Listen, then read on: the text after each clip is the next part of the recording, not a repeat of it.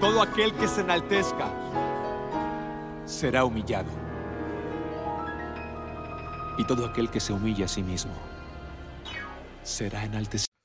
Buenas tardes para todos ustedes en este programa semanal de una liturgia para la vida.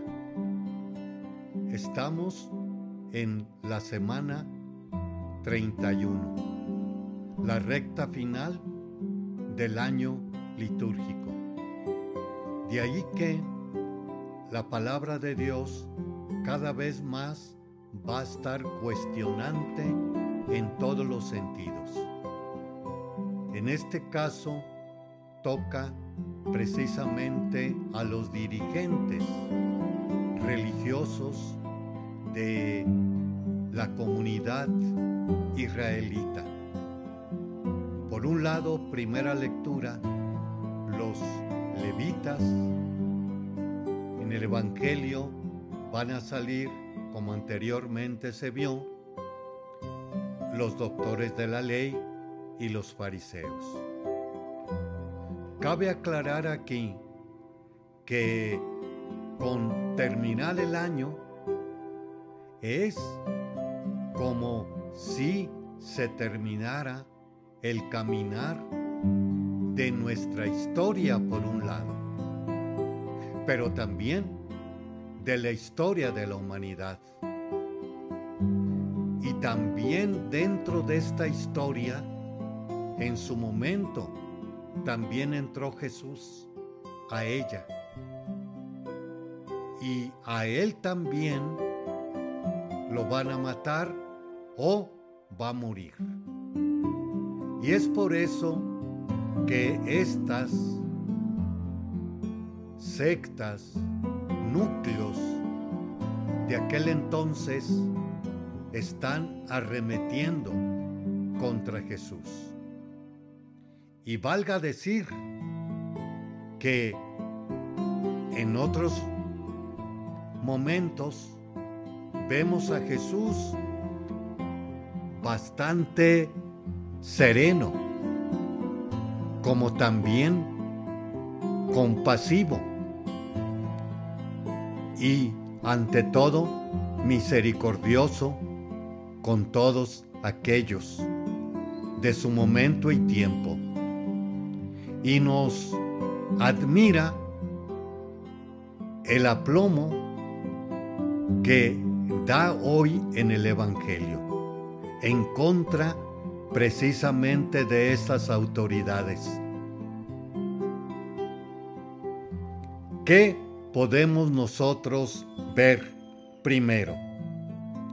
En la primera lectura del profeta Malaquías. ¿Qué nos dice? Yo soy el Rey soberano, dice el Señor de los ejércitos. Mi nombre es terrible entre las naciones. Y ahora viene la queja contra precisamente los levitas, que no han hecho verdaderamente lo que tienen que hacer. Por un lado, dar gloria a Dios. Y gloria en dos sentidos. En sentido exterior y sentido interior.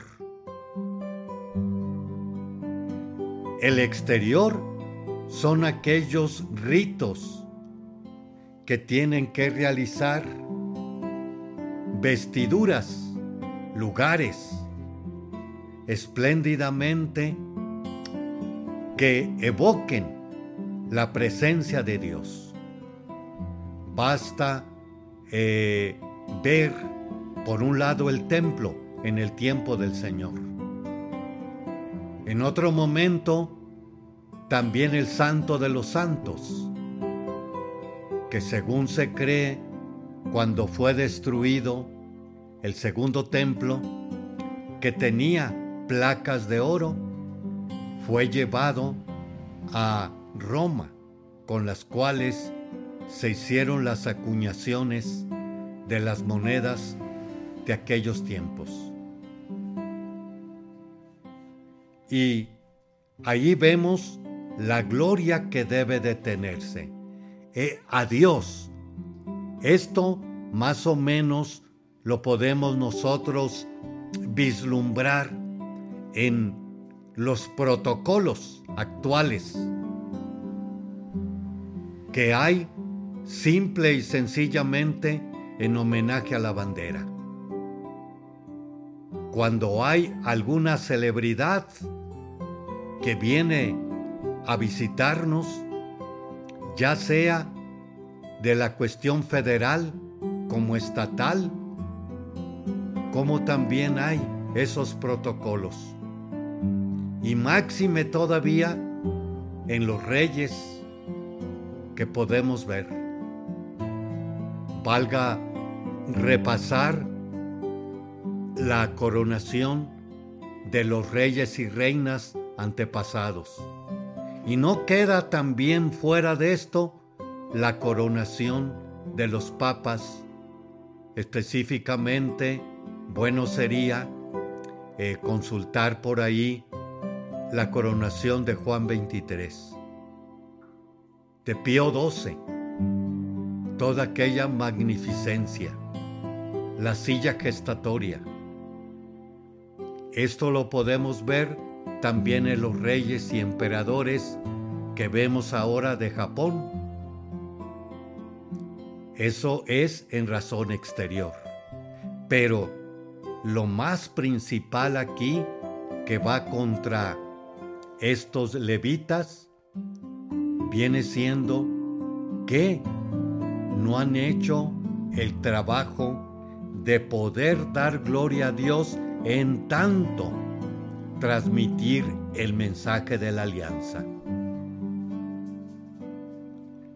Por eso nos está hablando. Ustedes se han apartado del camino. Han hecho tropezar a muchos en la ley. Han anulado la alianza que hice. Por eso yo los hago despreciables y viles ante el pueblo, pues no han seguido mi camino. Y aquí viene la cuestión social que implicaba también la ley y la ley de la alianza.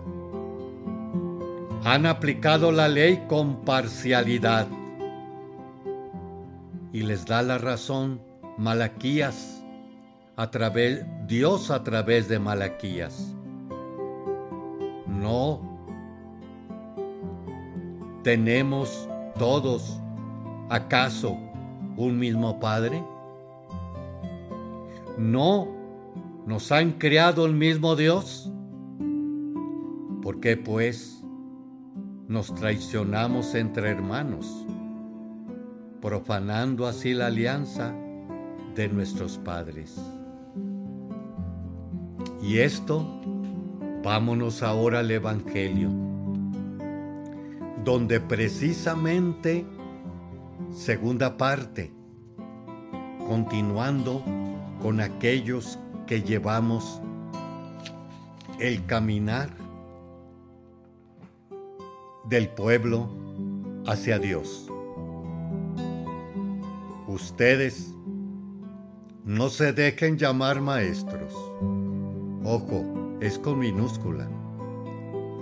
Porque no tienen más que un maestro. Y de nuevo, y todos ustedes son hermanos. A ninguno sobre la tierra lo llamen Padre con minúscula. Porque el Padre de ustedes es solo el Padre Celestial. No se dejen llamar guías porque el único guía de ustedes es Cristo. Y aquí está, en las escrituras del Evangelio, mayúscula y minúscula. No dejen llamar maestro, minúscula, porque el único maestro de ustedes es Cristo y todos son hermanos, con mayúscula entonces. E igualmente, a ninguno lo llamen Padre con minúscula, porque el Padre de ustedes es el Padre Celestial. E igualmente en líderes o guías. ¿Y dónde está el problema del fondo, de fondo de todo esto? Porque precisamente es que el mayor de ustedes sea su servidor. Ahí está la clave. Haremos un pequeño espacio y regresamos en unos momentos. Le esperamos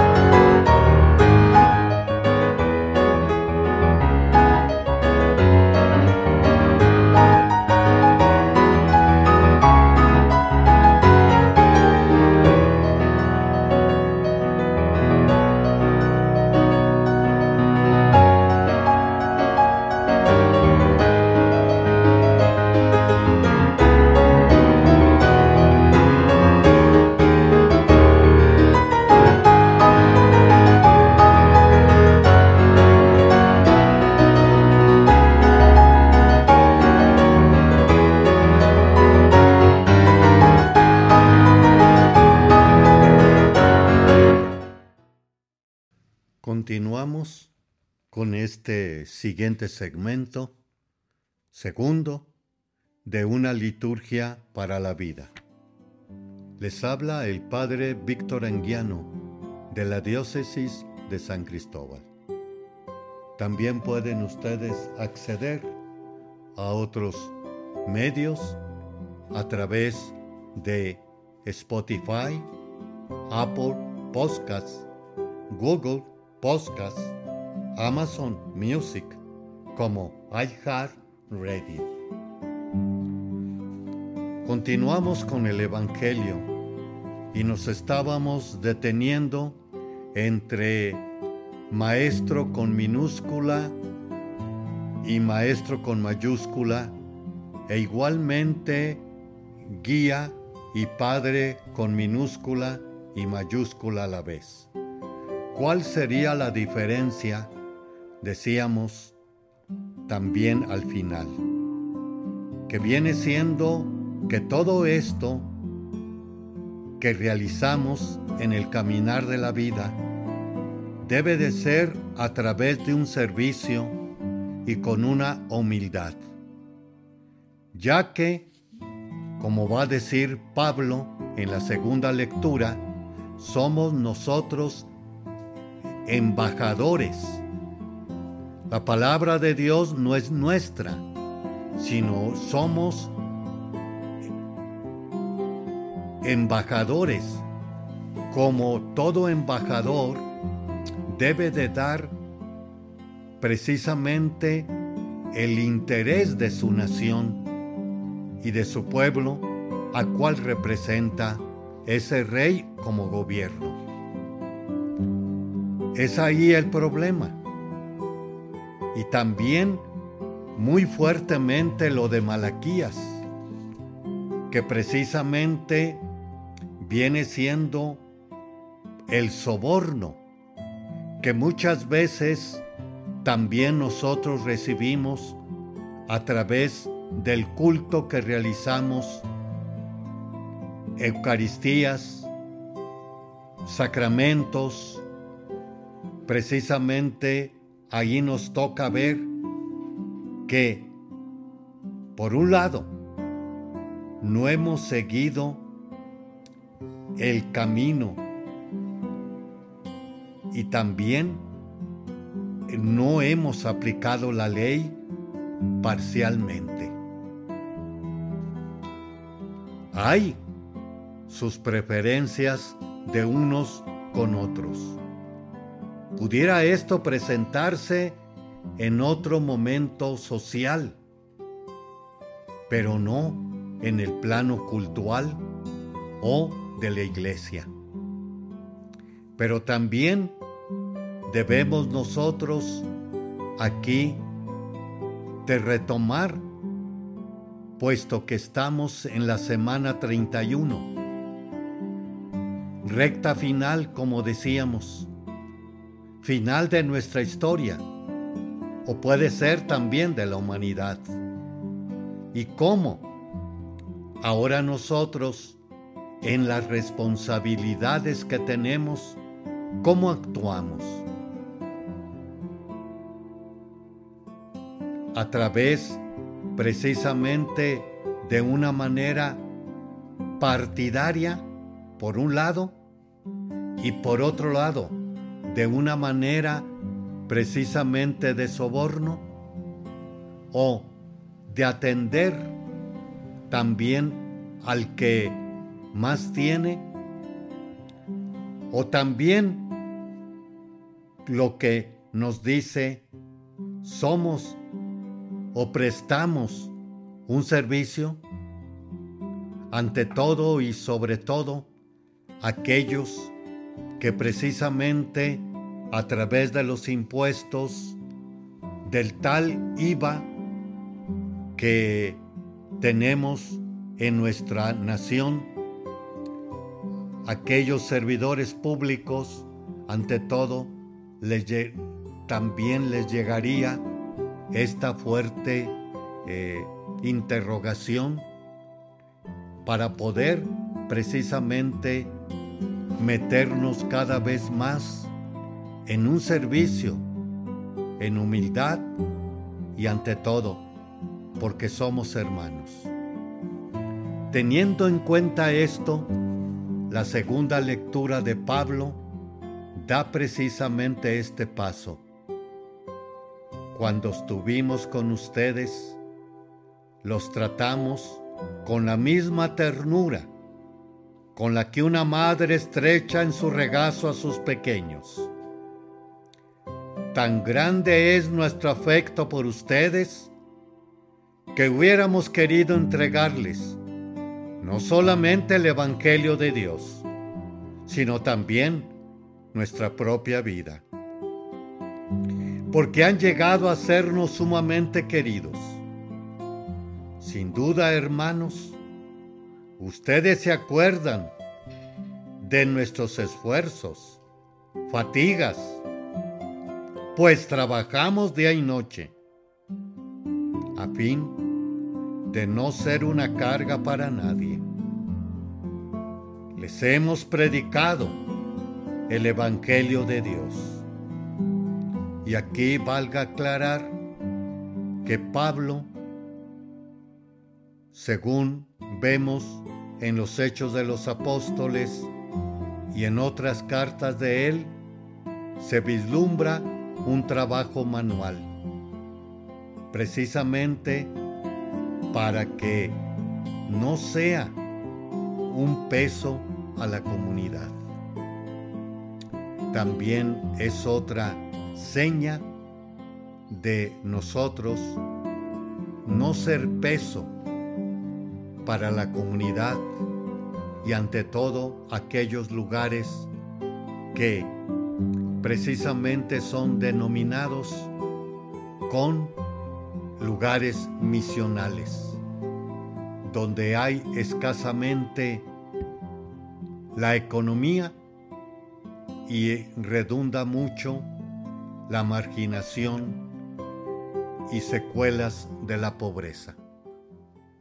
Hacemos otro espacio y regresamos. Le esperamos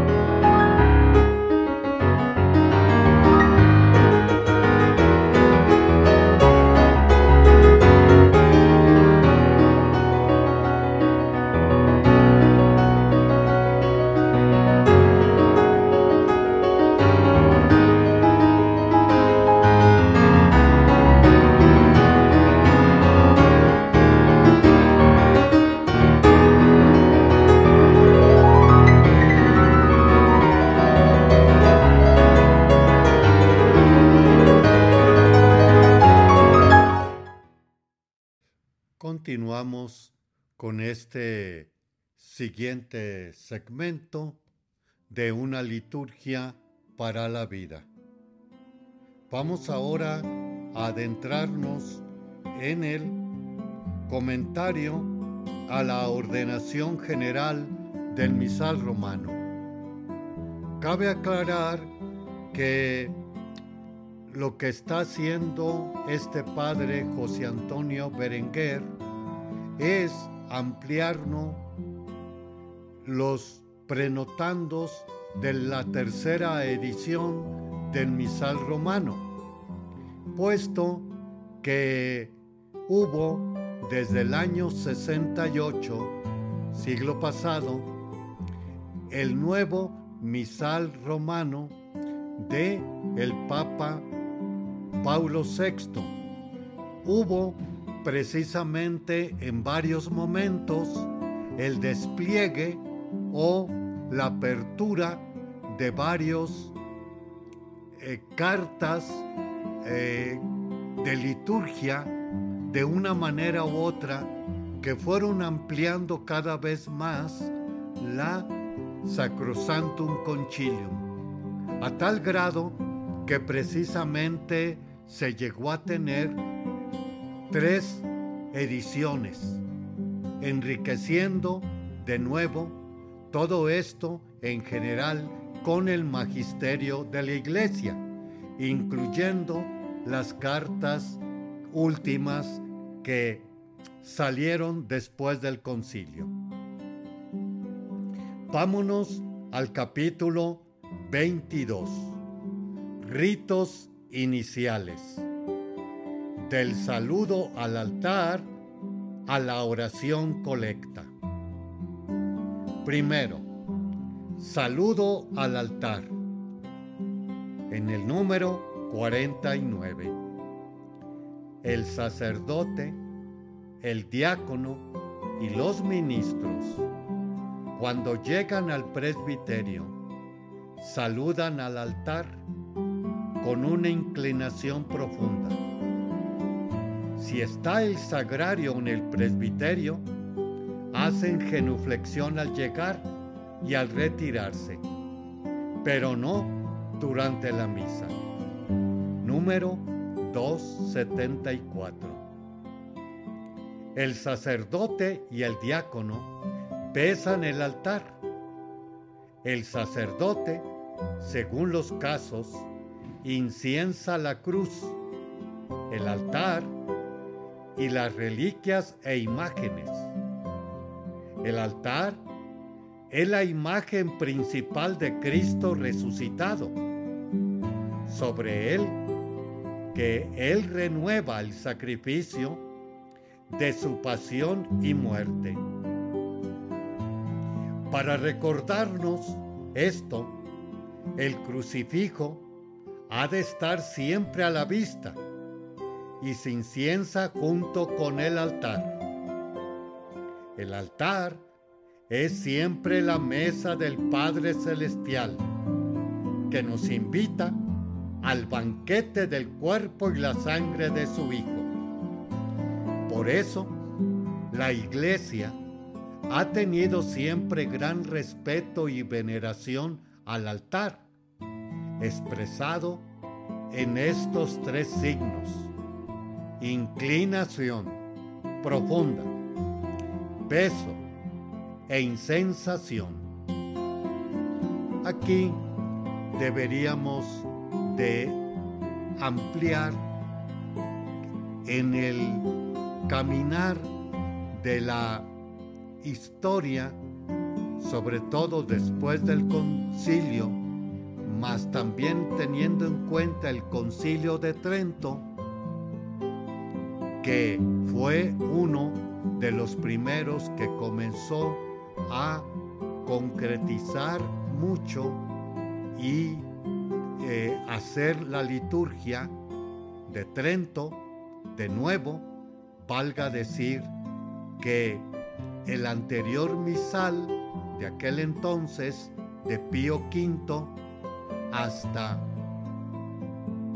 Paulo VI fue el que rigió anteriormente en lengua latina. El altar, en un primer momento, era, sí, la mesa del altar.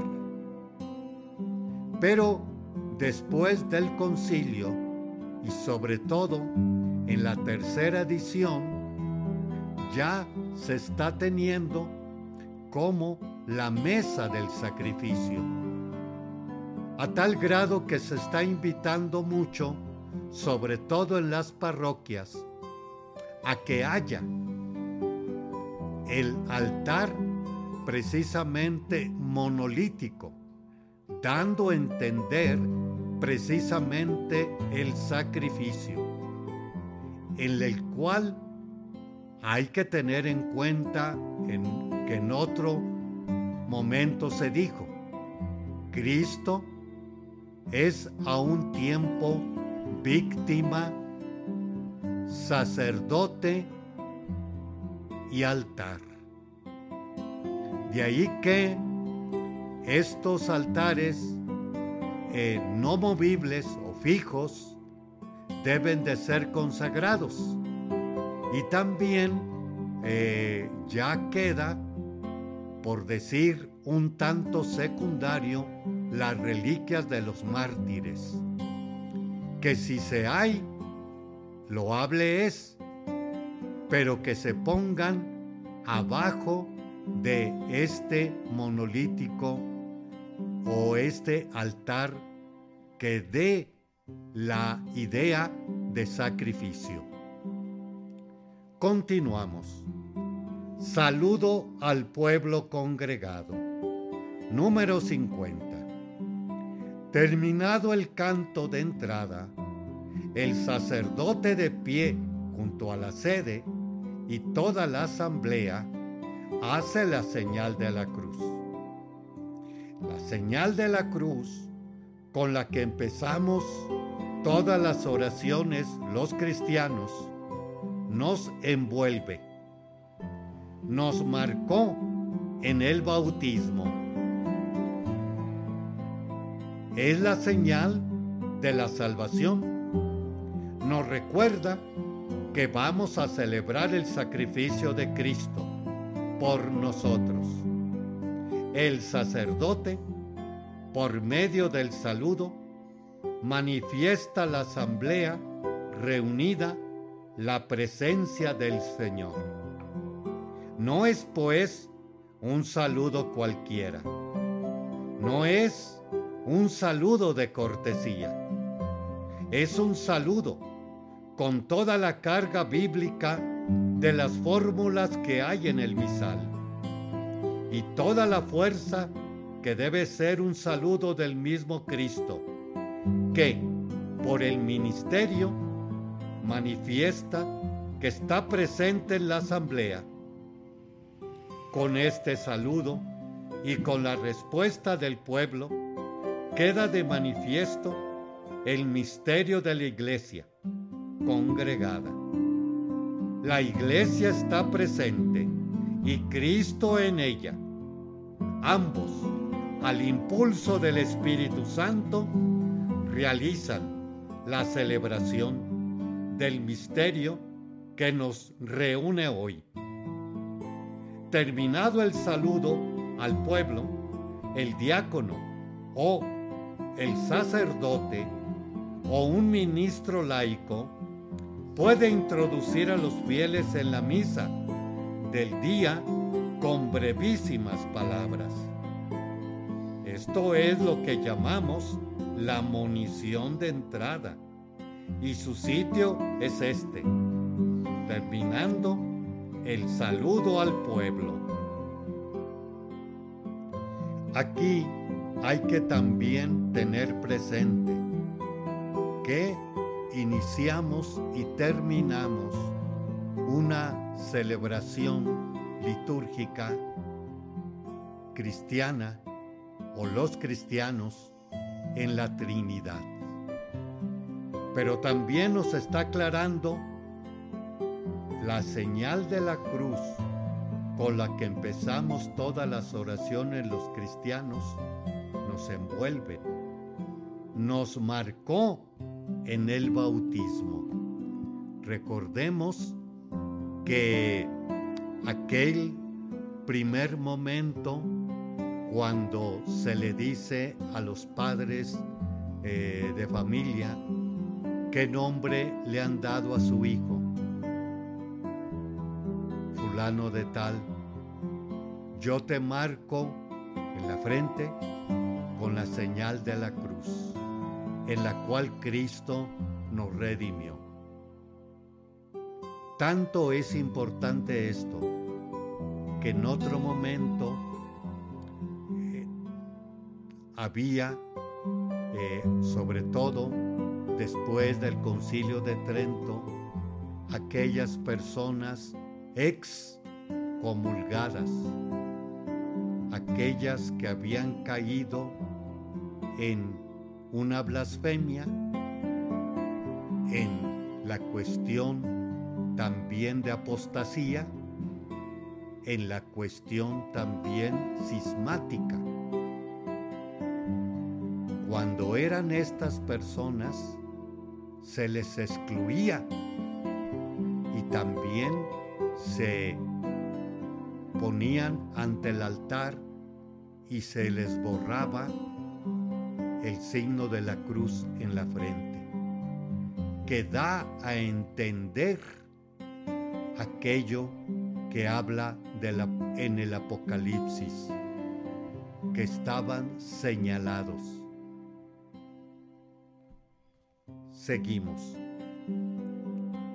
Acto de penitencia.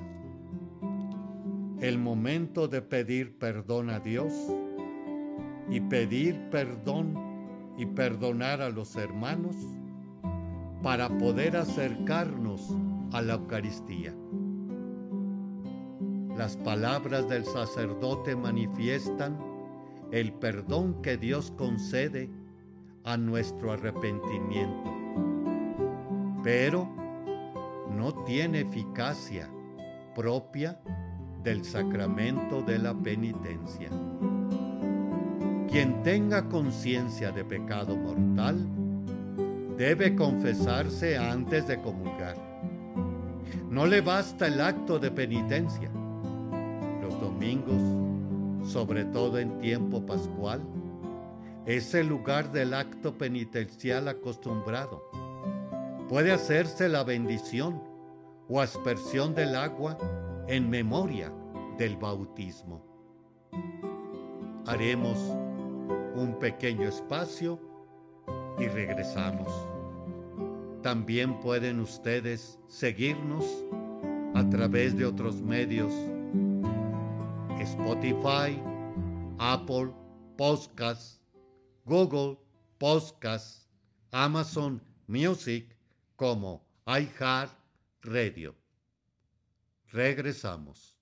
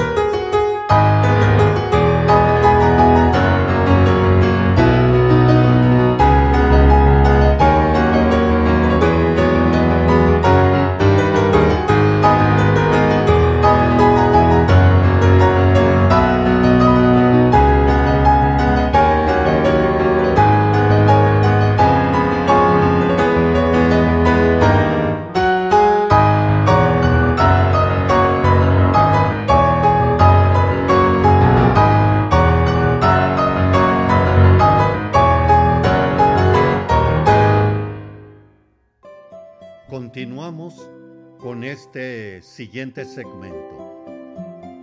Nos quedamos en el los prenotandos que nos da a ampliar el padre José Antonio Berenguer de la editorial Monte Carmelo, que nos hablaba acerca del acto penitencial y nos aclaraba precisamente que este acto penitencial no quiere darnos a entender que sea un sacramento.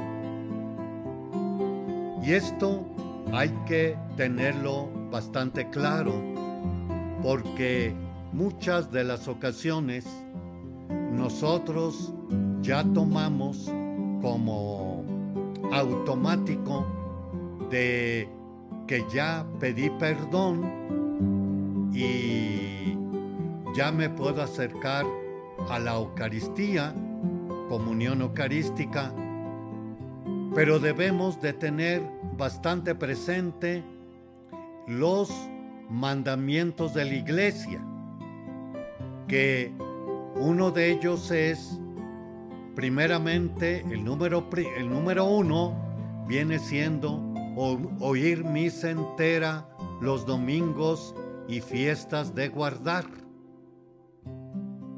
Entonces, si he fallado en esto, hay pecado. No que haya robado o matado, pero sí es un pecado grave que si lo sigo inconando o siguiendo, pues no voy a estar en la enseñanza y el caminar de Jesús. Viene siendo eso de fondo. No voy creciendo. Entonces hay que tenerlo precisamente en cuenta. De allí viene el segundo mandamiento de la iglesia. Confesar los pecados mortales. Y también con ello confesarse y comulgar una vez al año. Entonces, la importancia de esos, de esos cinco mandamientos se pone bastante énfasis en los tres primeros que he comentado. La Eucaristía, eh, misa entera los domingos, los pecados, más también tercero, por lo menos confesar y comulgar en la Pascua Florida. Seguimos. El Señor ten piedad.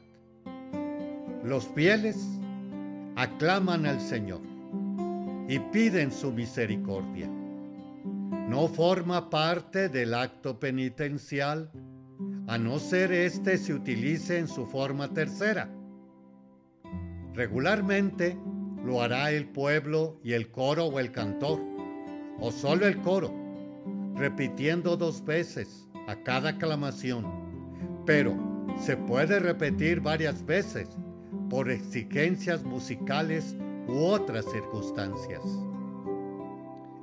El Señor ten piedad, el canto. Aquí, ojo, también Ahora últimamente se ha tenido ya bastante amplitud en los cantos. Y hay que recordar, nos ayuda mucho, anteriormente había misas rezadas y misas cantadas. Y la rezada era precisamente no incluía ningún canto porque los cantos eran una en latín, otra que eran armonizados con el gregoriano, tono de gregoriano. Y estos eh, sabedores del canto gregoriano, solfeo, eran pues generalmente eh, personas pues preparadas en este arte los órganos, recordemos. Entonces, eh, pues era muy escaso poderle pagar a una escuela diferente a un coro, más al organista para que desempeñara esto. Ya con la segunda y tercera edición que estamos comentando, ya viene precisamente el admitir a los coros, como también a los organistas, y así podemos hablar. Y últimamente algunas personas se han adentrado en este arte. Muy bien. Y ahora tenemos, pues siempre tenemos misas cantadas y no rezadas. Por eso esta aclaración del Señor ten piedad. Vayámonos al Gloria. El canto del Gloria. Himno antiquísimo, con la que la iglesia glorifica al Padre y a Cristo, el Cordero, con el Espíritu Santo y le presenta sus súplicas. El texto de este himno no puede cambiarse por otro. Se recita o se canta junto o alternando, o con los cantos solo el coro los domingos, fuera de Adviento y Cuaresma, y las solemnidades y fiestas, y en algunos peculiares celebraciones muy solemnes, como viene siendo eh, el Corpus, María, Asunción, María de Guadalupe, en la fiesta patronal local. Pasamos a la oración colecta. Número 54. El sacerdote nos invita a orar. Todos permanecemos un momento de silencio para hacerse conscientes de estar en la presencia de Dios y formular interiormente sus súplicas. El sacerdote recogiendo nuestras peticiones. Por eso se llama colecta. Reza la oración de la iglesia por ese día, a la que nosotros nos unimos respondiendo con un amén. Y así terminamos los ritos iniciales.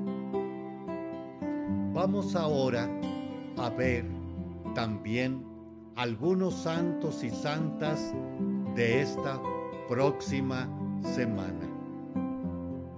El día 9 de noviembre, dedicación de la Basílica San Juan de Letrán.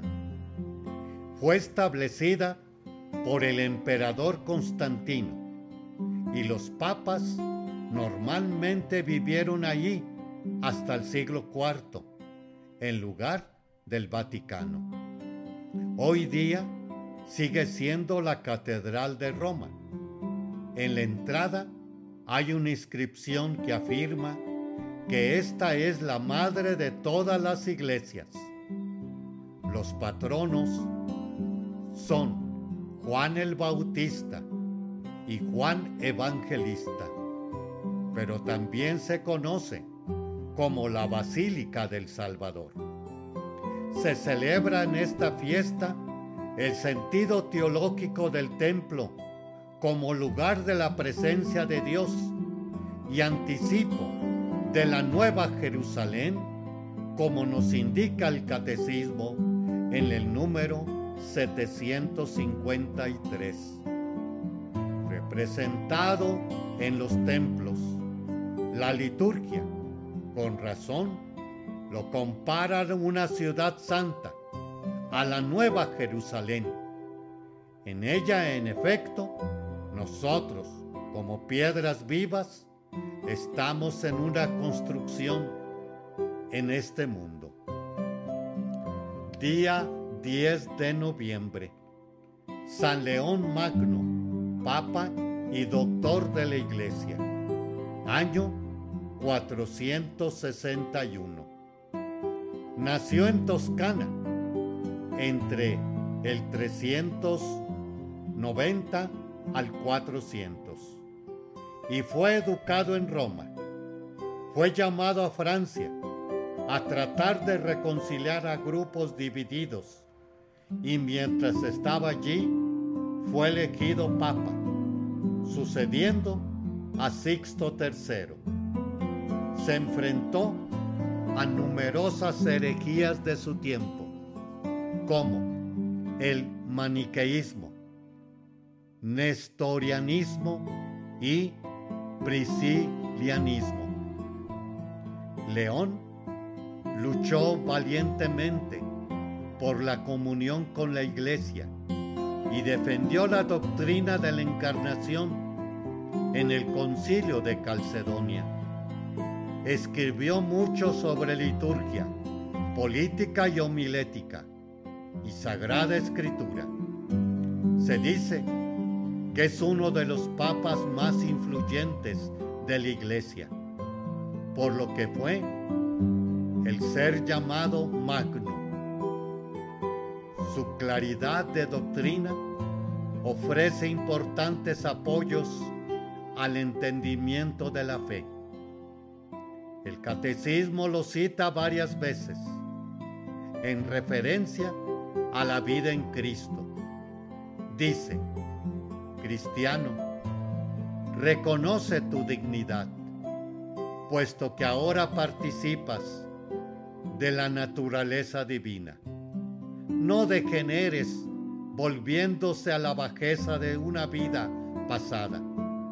Recuerda que cabeza perteneces y de qué cuerpo eres miembro. Número 1691 del Catecismo. 11 de noviembre. San Martín de Tours, obispo, mejor conocido como San Martín Caballero. Años 317, 397. Su padre era un oficial romano y Martín, aunque nacido en Hungría, fue educado en Italia. Se alistó a la Guardia Imperial. Cuentan que depuso las armas después de que se encontró a un pordiosero y partió su capa por la mitad para compartirla con él. Más tarde tuvo una visión de Cristo que lo llamaba y lo llevaba en su misma carpa. Fue bautizado después de seis años de catecumenado. Regresó a Hungría y logró acercar a su madre al cristianismo. Luego marchó a Pointers, en Francia, donde se hizo ermitaño. Se asegura que se obraba milagros y cuando fundó un monasterio en el 375, atrajo muchas vocaciones. Fue elegido obispo de Tours en el 379, dedicando todos sus esfuerzos a la evangelización. Fue muy amado y popular entre su pueblo. Su vida combinaba bien los dos ejes de la vida cristiana, oración y apostolado. Invita a una vida de oración que da fruto según nos dice el catecismo. La oración es cristiana, en tanto y cuanto es comunión con Cristo y se extiende por la iglesia, que es su cuerpo. Número del catecismo 2565. Muchas gracias, hermanos y hermanas, por dejarnos entrar a sus hogares se despide el padre Víctor Anguiano de este programa en San Cristóbal de las Casas. Les agradecería un like como también el poder llegar por estos medios a nuestra fe cristiana y católica. Pueden seguirme en Spotify, Apple Podcasts, Google Podcast, Amazon Music y iHeart Radio. Feliz tarde para todos.